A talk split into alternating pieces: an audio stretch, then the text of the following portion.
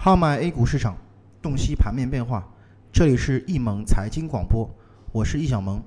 今天是二零一四年的七月三十日。那么我们先来了解一下今天上午收盘的一个情况。那么今天沪深两市都是形成了一个低开高走的一个局面。那么在低开高走之后呢，随后围绕着整个昨天的一个收盘价上方呢，是展开了一个震荡整理的走势。盘中我们可以看到，沪指是再度是创出了一个阶段新高，但是呢，随后呢，这个地产的一二线蓝筹品种啊，集体遭遇杀跌，给整个大盘的一个上涨蒙上了一层阴影。那么整个金融板块呢，也是在地产的这个带动下，走出了一个冲高回落的这个走势。在整个上午的最后半小时呢，大盘的振幅逐渐收窄，同时呢，在资金的单边流出下。未能再度翻红，连续两天啊收出小十字星。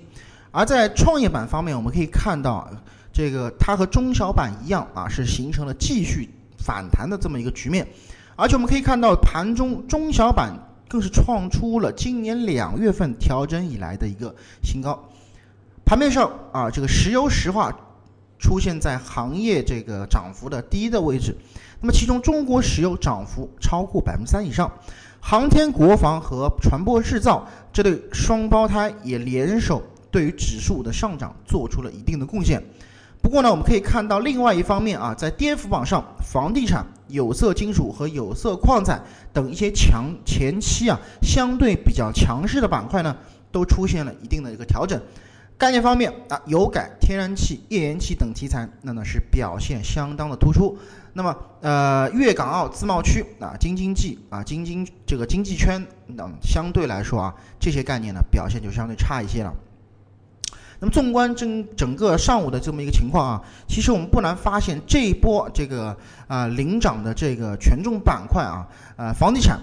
看来是出现了一个调整的这个预兆啊。那么，因为这个像其中的龙头地龙头股啊，像保利啊、招商啊这些地产股呢，已经在啊这几天出现了资金的拉高出货现象，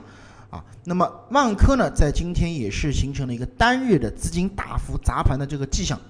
那么，所以说从行业出现调整，那么从以上的三个股票的一个资金动向来看的话呢，就有可能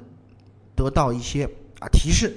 那么因此呢，还是建议大家规避前期涨幅相对比较大的蓝筹品种，特别是出了卖出信号的，要及时把这一个波段的盈利或者短线的这个收益尽快落袋为安，比较的合适